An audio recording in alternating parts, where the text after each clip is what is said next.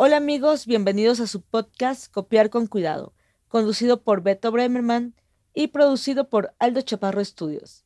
Yo soy Tamara Ibarra, curadora del programa, y en el episodio de hoy titulado Contratitis Aguda, tenemos a nuestra invitada Magnolia de la Garza. Magnolia es curadora e historiadora del arte y actualmente es directora adjunta de la colección Isabel y Agustín Coppel SIAC.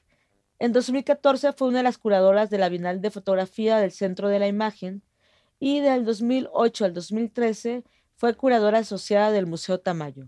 Anteriormente trabajó como investigadora de la colección de arte de Fundación Televisa y en el Museo Nacional de Arquitectura.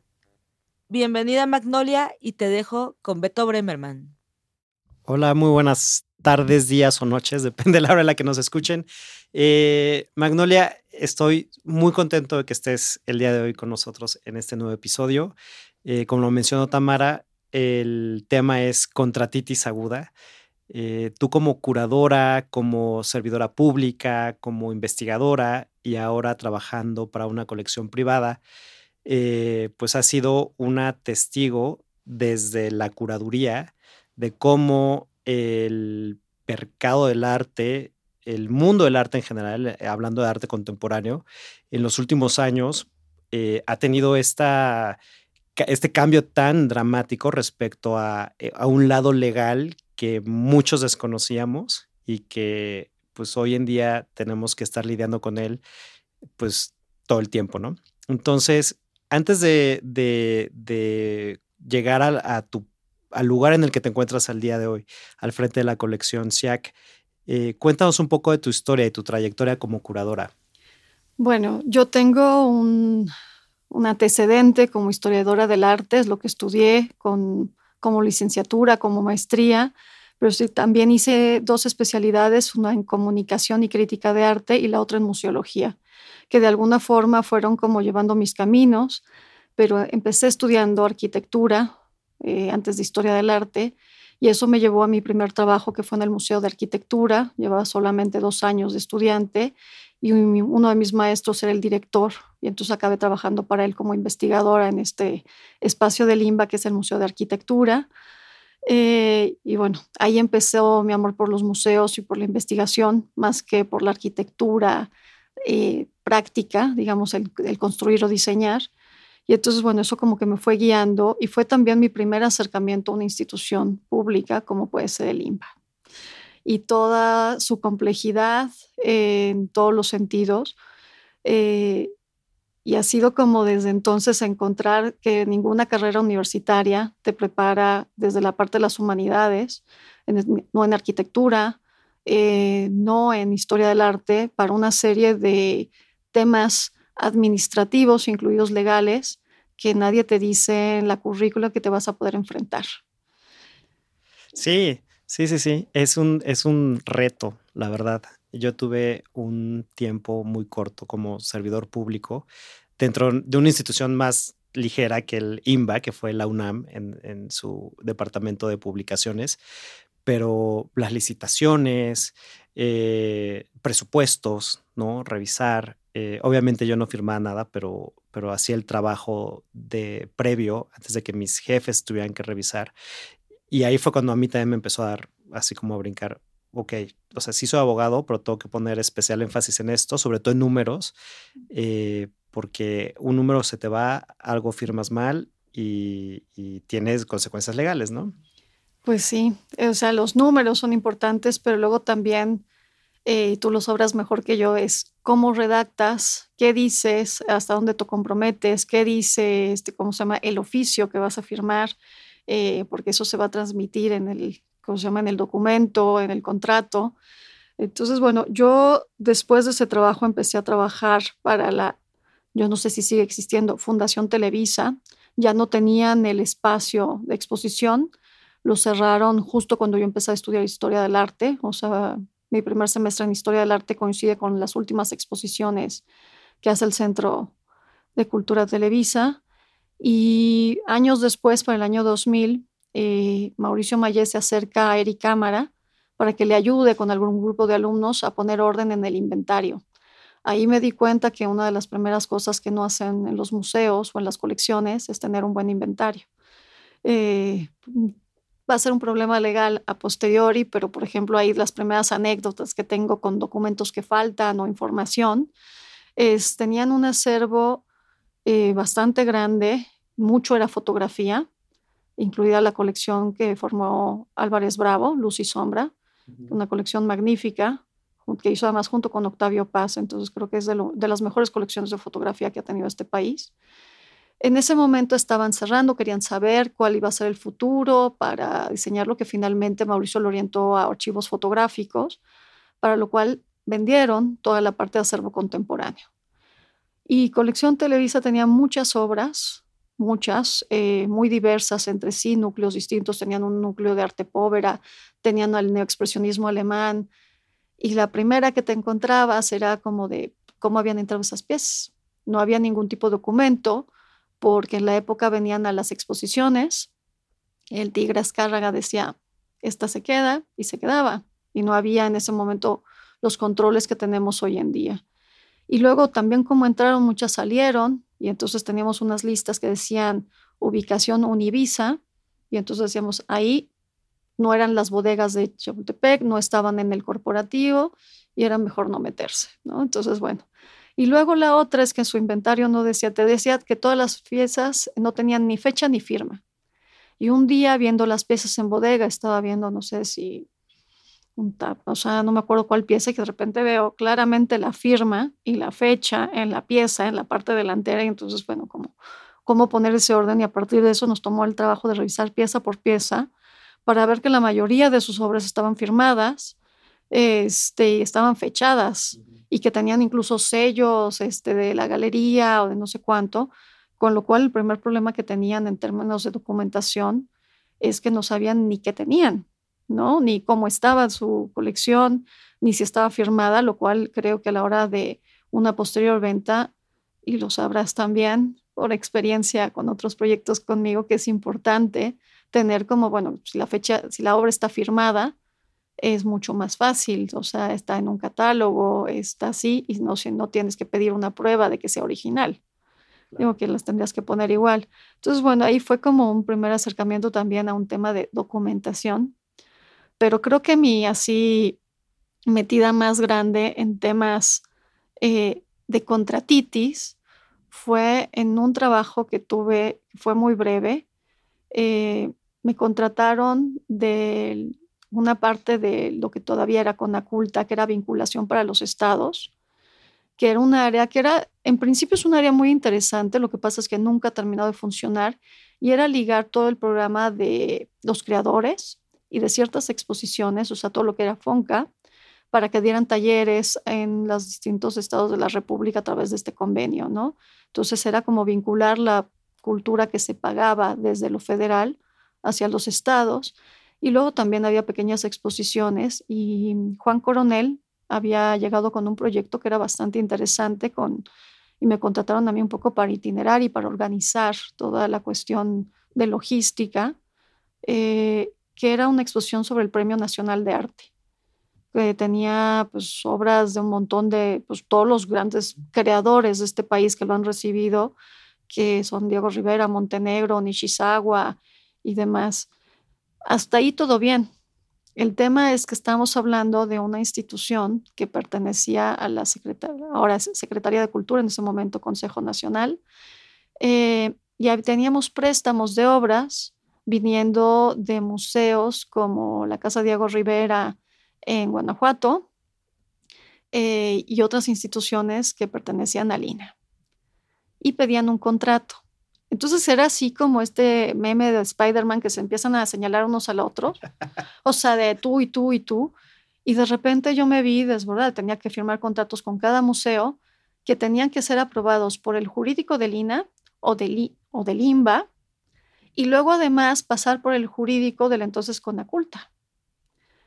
Lo cual era una tarea, estábamos a nada y lo que nos faltaba era, ya teníamos todo preparado, estaba catálogo, eh, todos los dramas curatoriales habidos y por haber, este, conseguido todas las piezas, las patrullas que iban a custodiar desde eh, al Diego Rivera que venía a la Ciudad de México, porque esta exposición inauguró en la Ciudad de México en el Castillo de Chapultepec, eh, la inauguración y faltaban los contratos. Un día estábamos en ese momento en las oficinas cerca de, ¿cómo se llama? De Plaza Loreto, un edificio que tenía rentado con, la culta. ahí. El jurídico estaba ahí. Estaba el jurídico. En Revolución y Eje 10 por ahí. Exactamente, un lugar imposible de encontrar estacionamiento. Yo hay días que me regresé a mi casa porque no podía dejar el coche, no me negaba a pagar el estacionamiento de Plaza Loreto porque era trabajar para pagar el coche, o sea, y dije nunca más.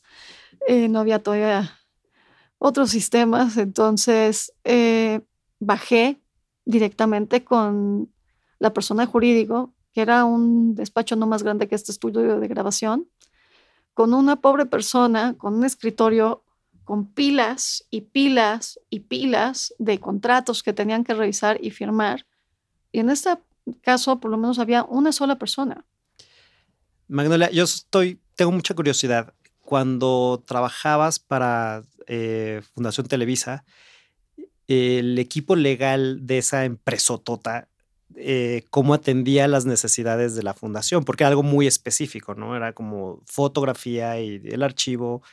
Eh, ¿qué, ¿Qué ocurrió ahí? Pues en realidad no sé muy bien, porque nosotros veníamos como un equipo invitado externo a hacer este análisis. Y lo que sí puedo decirte es que había una falta de documentación y de sustento, quizás a veces legal, de la propiedad de ciertas piezas o de saber de su paradero, ¿no?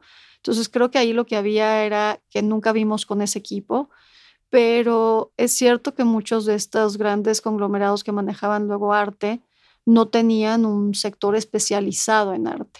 Me imagino. Bueno, a la fecha, eh, digo, un poco la relación que tenemos actualmente, no solamente la de amistad, sino la laboral, eh, con la que tengo con Magnolia, eh, pues fue como tratar con eh, los abogados de una empresa muy grande y, justo que, atienden cualquier tema legal que se presenta a la empresa. Eh, muchísimos problemas laborales, administrativos, eh, civiles, de, mucho de responsabilidad y, y, los temas meramente corporativos, ¿no? Entonces, justamente y esto es una práctica que se ve mucho en Estados Unidos cuando las empresas o eh, los accionistas de ciertas empresas comienzan a coleccionar. Eh, este término que no me encantan los términos gringos, que son el eh, corporate collectionism, en donde tienen que ahí sí o sí o sí ver y tener al equipo legal especializado para ver cómo van a adquirir las piezas, si los va a adquirir el accionista a título personal o si los va a adquirir la empresa como un activo de la empresa y, en fin, ¿no? como que todo se, se, empieza a mezclar ahí. Em, y ahora que nos platiques de tu experiencia ya en el sector público, tocaremos esta cuestión entre el abogado que sí existía pero el abogado de la, de la eh, oficina pública, en este caso con la culta, y la desventaja de trabajar bajo esas burocracias, ¿no? Pues mira, creo que hay unas diferencias muy grandes y tiene que ver con la especialización que se estamos teniendo. Por ejemplo, la institución pública siempre ha tenido un departamento jurídico, lo tiene desde hace mucho por lo menos, que se hace cargo de todos sus contratos, de ver cosas, eh, anécdotas hay muchas. Yo tengo esta de cuando trabajé en vinculación para los estados dentro de Conaculta, que sería el año 2005 más o menos, eh, haciendo esta exposición sobre el Premio Nacional de Arte que había estado, a mí me contrataron para coordinarla.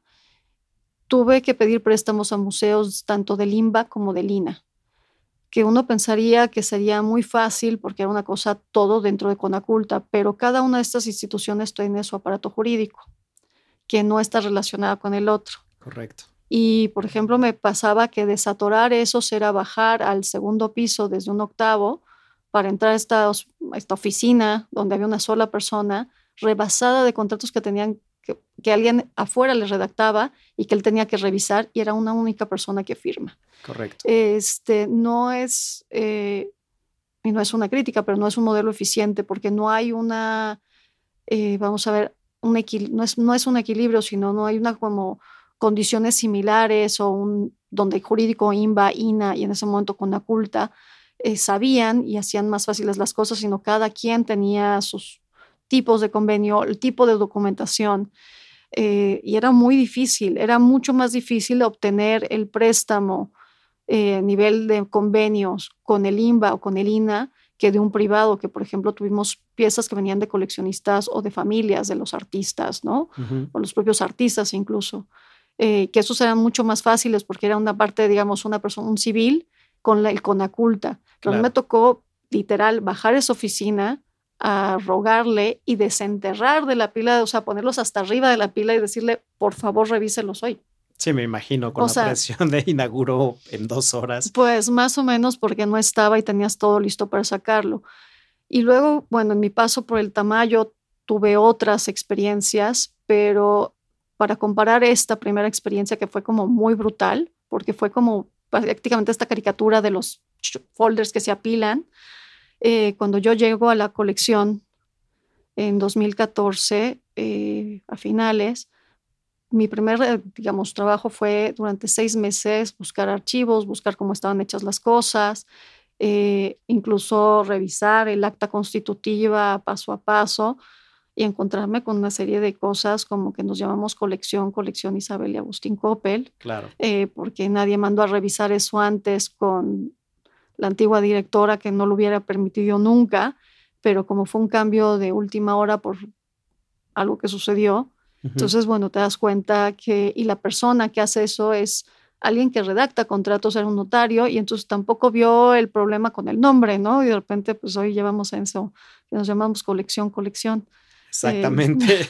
entonces, lo primero que dije, bueno, y un montón de, de, cosas, de contratos, con más allá de internos, porque creo que en ese sentido eh, la colección está relacionada con una empresa grande que no dependemos de ella, somos parte independiente, esto es una cosa personal eh, y eso es importante decirlo, pero se ha tenido apoyo del grupo en temas jurídicos en muchas ocasiones pero también es otra vez, son temas que lleva un corporativo que no está pensando en tema arte y que muchas veces trataban el arte como trataban la compra de televisiones. Correcto. O de lavadoras. Y entonces, bueno, es como de cómo te centras en eso y este desconocimiento muchas veces de cómo es el mundo del arte llevó a tener cosas que estaban mal hechas o que estaban incompletas porque no, se, no supieron cómo seguir, ¿no? Así es. Sí, esto que mencionas, eh, yo que tuve este paso, eh, estuve tres, cuatro años trabajando en, Libros UNAM. Eh, es mi, primer enfrentamiento a la vida real de revisar contratos con editoriales, con autores y entre instituciones. ¿no? La UNAM pues, también, al igual que el IMBA o el CONACULTA en, aquel, en aquel momento tenía su jurídico, entonces todo lo trabajábamos en la oficina de difusión y fomento editorial, pero de ahí tenía que subir al primer jurídico y luego al segundo jurídico y luego llegar como al jurídico general en rectoría, ¿no? Entonces todo eso evidentemente retrasaba el trabajo. Eh, como abogado, a mí era un poco sí sorprendente ver cómo el libro ya estaba en venta y no había firmado un solo, no había un solo contrato firmado, pero bueno, había como demasiada voluntad, buena voluntad de las partes y mucha confianza y todos se conocían y parecía que todo estaba bien hasta que algo salía mal, ¿no? Y cuando algo salía mal, pues bueno, venían las responsabilidades, las sesiones, eh, como funcionarios públicos, pues la persona que firma los documentos tiene una gran responsabilidad detrás. Eh, y bueno, cuando empiezo mi práctica ya en lo privado y empiezo a, tener esta relación con empresas más grandes, en mi cabeza sí me llegó a pasar. Perfecto, el mundo de lo privado todo se resuelve de manera más fácil y tope contra la pared, porque también las corporaciones, sobre todo las corporaciones grandes, tienen un montón de burocracia corporativa, entonces tampoco es tan sencillo, ¿no? Entonces creo que lo más, la manera en la que es más eficiente las relaciones legales es cuando tienes, hablando específicamente en arte, es cuando tienes, eh, en tu caso, pensemos, Magnolia, estás armando una exposición, decides que quieres la pieza de un coleccionista persona física y vas con él, le tocas la puerta, te tomas un café, le dices, oye, me prestas tal pieza y te la entrega, ¿no? Y digo, si firman un documento ahí, un loan agreement o lo que sea, pero creo que eso es lo que al día de hoy sigue siendo lo más eficiente, ¿no? Totalmente, o sea, es, es muy complejo y para ello en el INBA, por ejemplo, cuando me tocó estar, eh, pues una serie de requisitos que te piden mucho, que en el caso de la práctica particular, yo he tratado de matizar, o sea, y explicarles, y es más fácil, pero por ejemplo, era, yo sé que hace muchos años pidieron el Francis Bacon de la colección del Tamayo, y no se pudo prestar porque lo creo que lo pedía un museo en Australia, no sé cuánto, y el jurídico del INBA solicitaba este, un, un acta constitutiva. Claro. O sea, y pues no todo mundo tiene un acta constitutiva. Por ejemplo, y también nos pasó en 2010 que se dio un apoyo extraordinario, porque voy a decir que es extraordinario porque no hay presupuesto para adquisiciones, pero estamos muy contentos con el bicentenario y el centenario, entonces decidieron lanzar la casa por la ventana y darle dinero a las instituciones culturales para adquisición de obra. Y estábamos adquiriendo una pieza en una galería europea y me pedían también el acta constitutiva para hacer el contrato. Y yo, es que no existe, y menos en una, galería pequeña, comercial. Y entonces era como convencerlos de la documentación que van a tener. Este, y esa creo que es una parte muy difícil. Creo que los museos y los jurídicos de los museos se han ido, o yo espero por lo menos de buena fe, que hayan podido entender, digamos, ahora que hay más información, eh, pues, y que se hacen convenios también más internacionales, ¿no? También de cooperación, que no todo el mundo tenemos una acta constitutiva, no todo el mundo tenemos un RFC como tal. Exactamente. Este, se llaman tax ID, se llaman VAT number y no funcionan similar, pero no es lo mismo. Los poderes de los representantes legales, que, en México hay que ir con el notario, tener 15 páginas con una letanía y para decir que Magnolia sí puede firmar un documento o no. Y en otros lugares en donde realmente pues con una carta escrita a mano o sin ella, la gente puede tener eso, porque finalmente la responsabilidad recae en la persona que lo firma, ¿no? Y cada quien se lleva eso consigo. Este, ahora que estás mencionando el tamaño, la verdad es que, y no es por, porque eres mi amiga, pero yo disfruté mucho tu época en el tamaño, como que muchas exposiciones que sucedieron. Eh, ¿qué, años fueron los que estuviste? Yo estuve 2009 a 2013. Ya. Pues yo recuerdo una, el 2012, la de Olinka, que fue eh, co-curada o curada también por este Adam Shimshik. Y varios de los artistas que están eh, que se presentaron, que conocemos. He escuchado distintas historias por aquí y por allá, pero que justo en el montaje y en cuestiones de producción de la pieza y demás, tuvieron que ir resolviendo, eh, no necesariamente con instrumentos legales, pero tenían que resolver porque si no legalmente iban a, iban a incurrir en, en, algún tipo de eh, este, responsabilidad. ¿no? Pues bueno, desde que Tea Georgiat se nos pidió un cuchillo eléctrico para serruchar unos cojines, o sea, ya empezamos a ver quién sí iba a ser responsable. Y ahí, para los que nos escuchan, hay que ver la responsabilidad civil que tiene una institución, este, ver cómo, o sea, ya la acción o la pieza terminada, o sea, hay demasiada repercusión legal solo en esta pieza que estás mencionando. No, bueno, primero creo que es importante, por ejemplo, nosotros producíamos también muchas piezas. Era el momento de Carmen Cuenca, pero ya también desde el periodo de Sofía Hernández Choncuy, había una necesidad del museo de producir de alguna manera piezas también para las exposiciones. En Olinka tuvimos varios casos de piezas que llegaron, ¿no? De piezas que se ensamblaron, pero pues que eran objetos prestados de distintas, de una colección en particular en Estados Unidos, que era como la de Jambó. Y gente que produjo las piezas y, por ejemplo, en el caso de Nairi Bagramian, hay cosas que llegó de su estudio, pero luego produjo una pieza que era para exterior y que se destruía. Entonces, esa pieza no tenía mayor problema porque era un duro, cosa que estaba afuera, que se pintaba y que al término de la exposición pues se, retiraba. Pero por ejemplo en el caso de Tea Georgiadze y que nos pasó con otras producciones que hicimos en el museo, es el museo pagaba la producción, eh, pero no pagaba un fee de artista para comprar la pieza. Si se compraba se tenía que pagar y entonces había piezas que te podían donar o piezas que no. Y tuvimos muchas discusiones en el museo porque no hay un, eh, un, aparato legal que diga qué pasa si hay. Entonces, muchas de las obras que se producen en los museos se terminan destruyendo porque el museo no tiene dinero para pagar, o sea, si produce, y eso es como una especie de regla, no paga transporte. Claro. Y muchos de los artistas no tienen para pagar los transportes de esas piezas. Tampoco. Tampoco. Y entonces, y luego hay todo un conflicto que entra ético y moral también de, por ejemplo, en el caso de TEA, la galería dice, bueno, yo pago el transporte.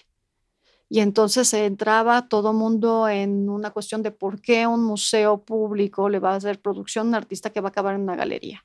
Sí, eso es un tema muy delicado. Y es delicado y creo que no hemos encontrado la salida. Y fue Nairi Bagramian, esta artista, quien llegó con una solución, o sea, una propuesta que a mí me pareció muy interesante. ¿Qué es lo que sucede, por ejemplo, en las instituciones alemanas? No sé, ya sé que no podemos luego copiar lo que hacen los otros, pero en este caso me parecía una, una ventaja para todos. Era que las instituciones alemanas, sobre todo los Kunsthalle, eh, que pagan producciones porque no tienen colección, o sea, son estos espacios de museo sin colecciones, son espacios más activos. Y entonces, bueno, ¿qué vas a hacer? Eh, y el tema de qué vas a hacer era, tú produce, al término de la exposición te llevas tus piezas, si las ven, si te las llevas y en un periodo de dos años, las o tres años, o tú fijabas eso, estaba, creo que en Alemania sí es muy legal de dos años, si tú vendes la pieza, le regresas el dinero de producción al museo. A mí ese sistema me parecía realmente un, prospecto muy interesante, porque entonces eso le permite a las instituciones recuperar fondos de producción que sirven para hacer otros proyectos. Pero en México no tenemos ese marco legal. En el Museo Tamayo se podría haber llegado a hacer porque tienes una fundación y el dinero podría haber entrado como donación pero dejabas fuera el INBA, el dinero finalmente era público y entonces entran muchas, muchas cuestiones que no están resueltas y que creo que la UNAM tiene los mismos, o sea, tenemos un, los mismos candados. Condados y creo que hay otras instituciones que también los tienen incluso privadas. Sí. Entonces creo que es muy importante empezar a pensar en estas cosas de a ver qué pasa. Y no es trabajar para el mercado y que no se entienda de sí, sino como lo que puede hacer una institución y puedes ampliarlo, que si no para que no sea tan, de que si lo vendes en cinco años, o sea, en esos cinco años, pues tú regresas y a ti te pagaron 20 de producción, regresarle a la institución, porque también destruir la pieza a mí me parece que es una barbaridad. Sí, y aparte, pues bueno, o sea, entiendo la complejidad. En el caso mexicano, la parte meramente institucional, eh, IMBA, que es la Secretaría de Cultura, versus la producción de una obra eh, y, y, este efecto de estoy promoviendo al artista o estoy facilitando a una galería comercial la venta de una pieza, eh, son dos conflictos, ¿no? La parte estrictamente legal y, luego la, la, connotación política. Eh, y yo creo que la, la, solución tiene que ser el repensar la labor del museo, que al final del día es la promoción y, la difusión de las artes, ¿no? Y ese es el, el, fin último, ¿no? Digamos, como esa es nuestra utopía, como me imagino, como museo. Eh, y yo como espectador de un museo, también voy, veo la pieza, la tengo grabada en la memoria, me encantaría pensar, o yo por años pensaba que esas piezas se iban a la colección del propio museo, ¿no?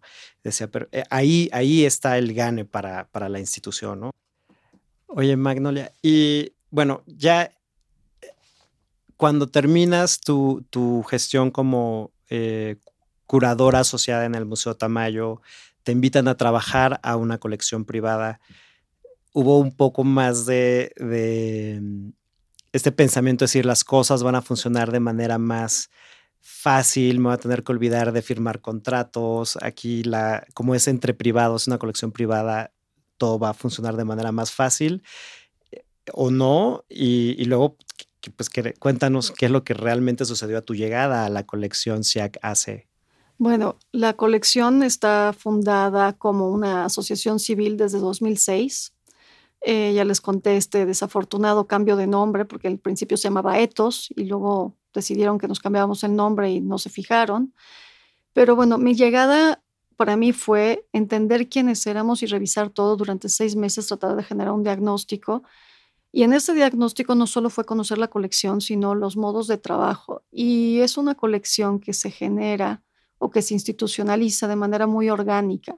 Y era como para responder a ciertas cosas, ¿no? Pues de repente empezó a prestar obra y pues quién prestaba, ¿no? Entonces no quería ser el coleccionista porque el coleccionista no quería aparecer y entonces un poco la idea de fundar la colección era también para dar salida a todas estas cosas, que por ejemplo en el tema préstamos de obra siempre fue muy eficiente, ¿no? Porque es como decías tú hace un momento, no es entre instituciones y pásame no sé cuánto, entonces yo ya tenía lo que nos piden aquí en México, que es la acta constitutiva, este, tu poder legal, tu RFC, tu constancia de domicilio fiscal, y entonces todo bien.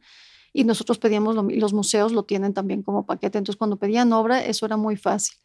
Luego había otras cosas que no eran tan fáciles, y era, por ejemplo, toda la colección es una colección viva, es una colección que sigue creciendo y que se adquiere, o sea, no ha parado de comprar obras desde 1993 pero evidentemente los tiempos han cambiado eh, y pues en los noventas encontrar una factura fiscal no existía como tal. Exacto. O sea, perdón que te interrumpa, pero es que eh, a mí que me tocó estarte apoyando o viendo todo este análisis que hiciste de la colección desde abajo, desde estas cajas de archivo muerto para encontrar eh, como detective, ¿no? O sea, ¿en dónde podemos encontrar un fax que nos dé algo de información de, sobre quién vendió, cuánto costó, de dónde vino, cómo llegó esta, esta pieza de arte a la colección, que trae problemas, obviamente, eh, que en, su momento nadie, ni el propio coleccionista lo pensó, que es sobre la propiedad, ¿no? ¿Cómo me muestras que esto es tuyo, ¿no? Eh, y luego piezas que, sobre todo en arte contemporáneo, que unas pueden venir a acompañadas de un certificado de autenticidad y otras que pues el artista decide que no. Entonces, justo en, estos últimos años de cambio respecto a los... Una cosa que parece muy básica, ¿no? Pero en la evolución del certificado de autenticidad, yo creo que es algo que tú y tu equipo pues tienen muy presente. Pues sí, porque los vivimos pidiendo, pero también, por ejemplo, en los últimos dos o tres años, sobre todo a raíz de la pandemia, eh, nos damos cuenta incluso cuando haces la venta de que te dicen que no va a ser acompañada de un certificado de autenticidad, ¿no? O sea, de repente, o que no va, no va a venir automático, no te dan la pieza con el certificado porque se tienen que firmar por los artistas y los artistas no siempre viven en el mismo lugar de la galería. Entonces, cuando los agarran dentro de tres años o dos años o en la feria, este, los ponen a firmar así, o cuando ya te vi, veniste a visitarme a mi casa y me vas a firmar todo esto, ¿no? Entonces ya sabemos que no es un documento que te entreguen junto con la obra. Entonces hemos aprendido a ser pacientes en ese sentido y que a la parte del family office y que lleva todos estos temas, eh, también decirles, nosotros inventamos ya un sistema que es súper complejo y complicado, que para que paguen la obra necesitamos hacer un formulario de compraventa. Eh, creamos también, las galerías te dan una factura, pero ya desde hace como cinco años y desarrollado junto contigo, tenemos un contrato de compraventa donde establecemos muchas de las cosas que acordamos por correo, pero que no están en la factura, ¿no? Sobre el transporte de la obra. Generalmente lo pagamos nosotros, pero que quede estipulado de dónde vamos a, recoger la obra y en dónde se va a entregar la obra. Si la obra viene con caja vamos a tener que pagar embalaje. Eh, y un tema muy importante y que fue un dolor de cabeza, mucho, sobre todo cuando se hicieron las primeras exposiciones de la colección y con ellos los primeros catálogos que el coleccionista descubre que no es dueño de la imagen de la pieza. Exactamente.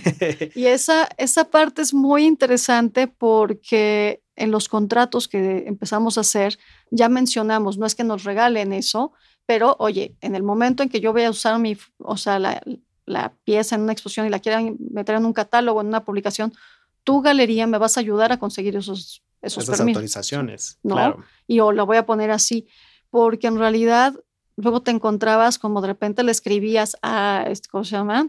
Irving Payne Foundation, pues voy a usar estas fotos, muy bien, pero son 3 mil dólares. Y era como, ¿por qué? Sí, yo tengo la pieza, está en mi colección. Y, pasaba, por ejemplo, nos pasó con el stay de Lilla Glad, que era, o sea, va a viajar la pieza y vamos a volver a sacar tienes que volver a pagar, pero a ver, espérame, yo ya te pagué y te pagué bien.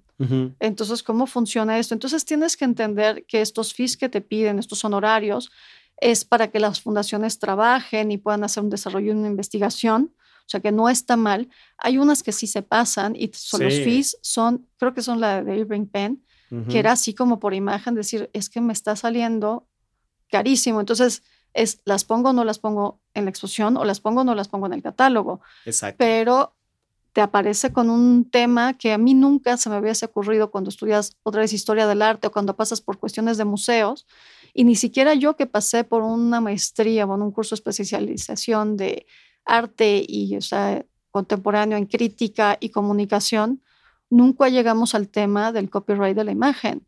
Exactamente. Y entonces esa parte cuando de repente yo lo descubrí más o menos cuando llegué a la colección, de que siempre sabía que en el tamaño cuando pedíamos obra teníamos que decir, nos da permiso de poner su pieza si hacemos un catálogo y el coleccionista en el long form te dice que sí, pero también están mal planteados los long forms de los museos porque generalmente el coleccionista te dice que sí, sí puedes reproducir su obra.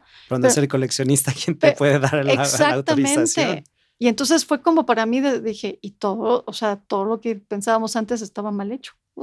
Pues no que estuviera mal hecho, eran, otros, e, eran otras maneras de, trabajar.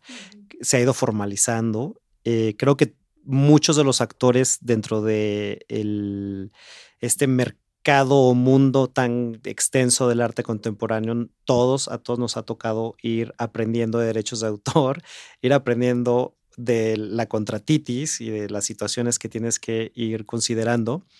Este, y, efectivamente, muchas de las pláticas que he dado o reuniones que he tenido con coleccionistas ya más en un tete a tete es, no, pero es que si yo estoy pagando una cantidad X de dinero, que pues generalmente, el, sea lo que sea, uno está poniendo ahí su, su invirtiendo, no, la palabra no es inversión, está pagando por el trabajo de un artista.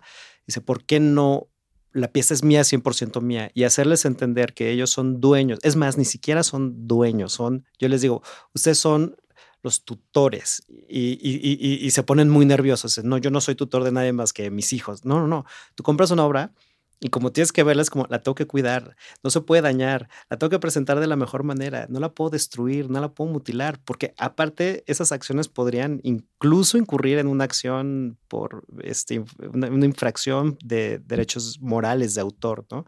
Eh, y hay algunos coleccionistas que lo entienden y otros que dicen, voy a dejar de comprar arte. Digo, no lo hacen, pero son como estas eh, posturas, ¿no? Y, y estos cambios que se han visto. Em, y yo creo que para ir cerrando también, me parece, digo, podríamos platicar muchísimo todo lo que mencionas de las fundaciones y los honorarios que te cobran las fundaciones solo para reproducir las imágenes. Eh, a veces son excesivas, efectivamente. Yo creo que algunas también necesitan trabajo más al interior y determinar a qué proyectos les eximen del pago de, de esos honorarios y qué otros proyectos pueden como cobrarlos mejor pero al final del día no las estoy justificando, pero creo que como una asociación civil, sea nacional o internacional, necesitan recuperar fondos para poder seguir cumpliendo su misión. ¿no? Y esa es una forma, y por ejemplo, otra vez de vuelta al Tamayo, eh, los derechos de Tamayo quedaron en manos de la fundación y eso sirve, o sea, cada vez que alguien paga por un, reproducir una obra de Tamayo, eso alimenta los fondos de la fundación que se vierten en exposiciones. Entonces, otra vez no es estar en contra de pagar, es también entender a quién le estás pagando y por qué, ¿no? Pero creo que hay un tema último que se, se, nos va y muchas veces, porque han entrevistado más artistas, y es los derechos de autor de los curadores, ¿no? Que trabajamos en instituciones, eh, tenemos un contrato y cuando te vas dices que nadie, creo que yo no conozco ningún curador que haya se ha tenido que enfrentar como que están, se, como se exhiben de alguna forma como que tú eres dueño, pero nunca pensamos en nuestros derechos como autores. O sea, creo que el curador no se ve de repente a sí mismo como un autor. Y entonces, bueno, cuando haces un proyecto con un artista, ¿no? O sea, uno a uno, de repente, que además el artista interviene mucho. Ujú. Este, a mí me gusta mucho, eh, trabajé en el Tamayo, hice una, hicimos un proyecto con Amalia Pica y ella cuando de repente me dice, nuestra pieza, ¿no? No es que sea de mi autoría, pero es algo que haces, desarrollas con ella, entonces no es que vayas a firmar ahí, pero es bonito que te lo digan, ¿no? Entonces Claro. nunca pensamos que nuestros textos, eh, la investigación que hacemos y todo ese material, ese capital intelectual que le llaman, está ahí Sí, y es cuando estás dentro de una institución, le pertenece a la institución porque te está pagando, pero ahora que tienes estos contratos, que estás medio por honorarios y no, lo- realmente quiénes son los dueños de esas exposiciones desde un punto de vista. claro. Y los contratos muchas veces están redactados de tal manera que te contratan eh, bajo la figura jurídica de la obra por encargo o work, for hire en inglés, en donde tú, curador, vienes, trabajas para mí, me haces este texto, me haces esta investigación, eh, me haces el- la selección de la obra, incluso pues, me, me- me enseñas qué decidiste, cómo se va a montar la exposición, pero todos los derechos son míos, ¿no? Y te pagan un flat fee, una, un honorario fijo y determinado, y hasta ahí se acaban los derechos de los curadores. Eh, sí, eh, no te puedo dar ahorita el dato, pero ya hay, eh, sobre todo en Europa, mm, he escuchado de algunos movimientos de curadores que están justamente tratando de hacer ese cambio, ¿no?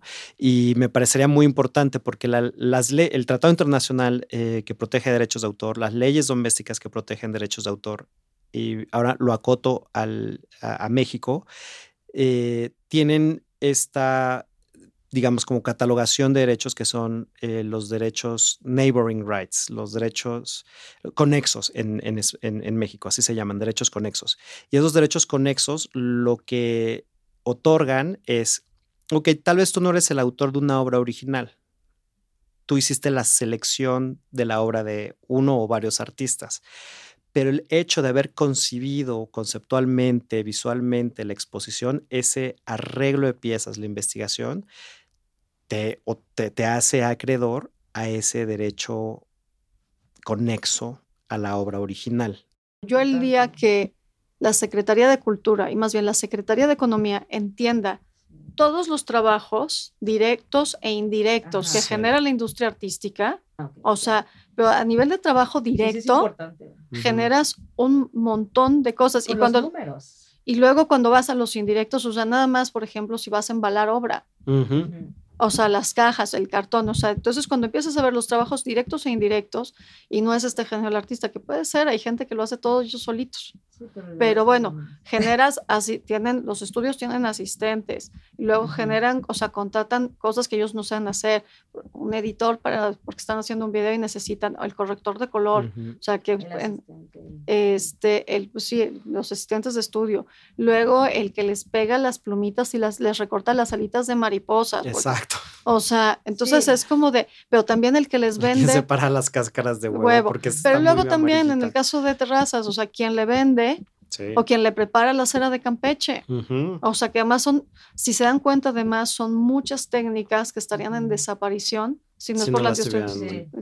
Entonces, es que- como de, uno es tiene, importante. pero la Secretaría de Cultura, porque como es Mm. el arte y pues está todo precarizado y el artista es como el creador y vive, todos son bohemios, pues no, o sea, hay un, una economía atrás de todo, De Sí. todo. o sea, de producir este podcast, o sea, de producir cualquier tipo de música, o sea, se generan muchas cosas. Y entonces eso es algo de lo que no hablamos porque luego como que no nos gusta hablar de dinero ni de empleos ni de derrama económica porque no queremos ser este capital naranja. Que está muy bien y hay que diferenciarse de eso, pero mientras la Secretaría de Cultura no se lo puede explicar a la Secretaría de Economía Ujú. ni Porque Hacienda, Por eso necesitamos poner toda la gente implicada, toda la gente de la que va la derrama, porque si no, para ellos no significa nada el porcentaje de artistas visuales. Por ejemplo, los cura que además tienen que ir los curadores, los gestores, o sea, todos los. no, pues es que ahí más- quitarle dinero a un museo es ahí para pagarle a cuatro curadores mamones y a los cinco secretarios que tienen y no entienden, o sea, ellos ven gente en la planilla, pero pues nada,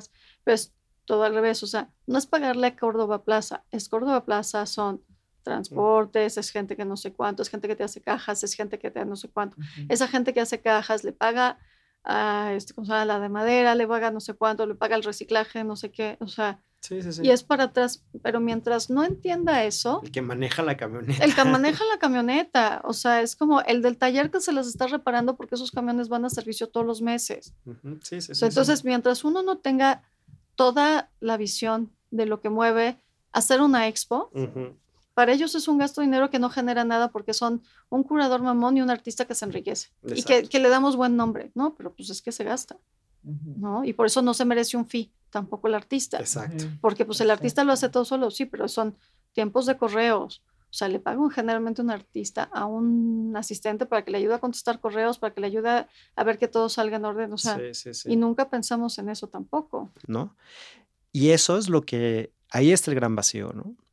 Y, está muy bien que tal vez en los próximos años podamos ir ahondando más en, en otro tipo de protección me- mejores eh, condiciones a nivel autoral para los curadores. Yo creo que sí, serán más contratitis, pero creo que hace falta de repente. O sea, creo que hemos cuidado mucho y muchos de los contratos vienen no solo por temas de propiedad y de cuidarse. Por ejemplo, las leyes contra el lavado de dinero vienen de ahí también, ¿no? O sea, se generan otros tipos de contratos y otro tipo de documentación.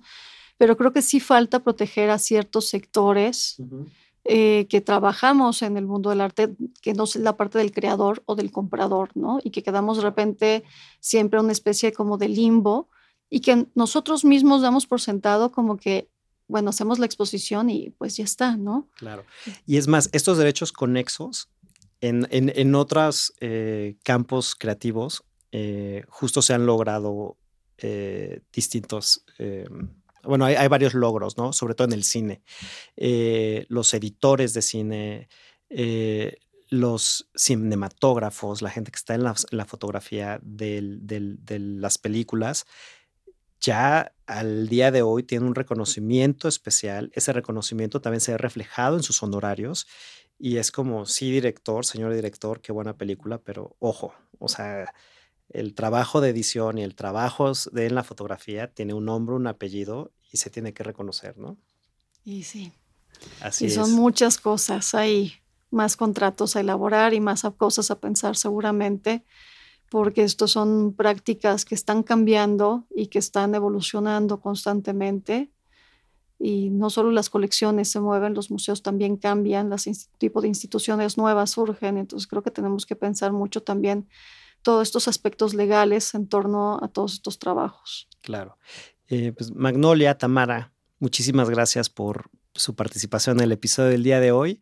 Y con todo y contratitis, créanme que se puede copiar con cuidado, aún con el contrato firmado.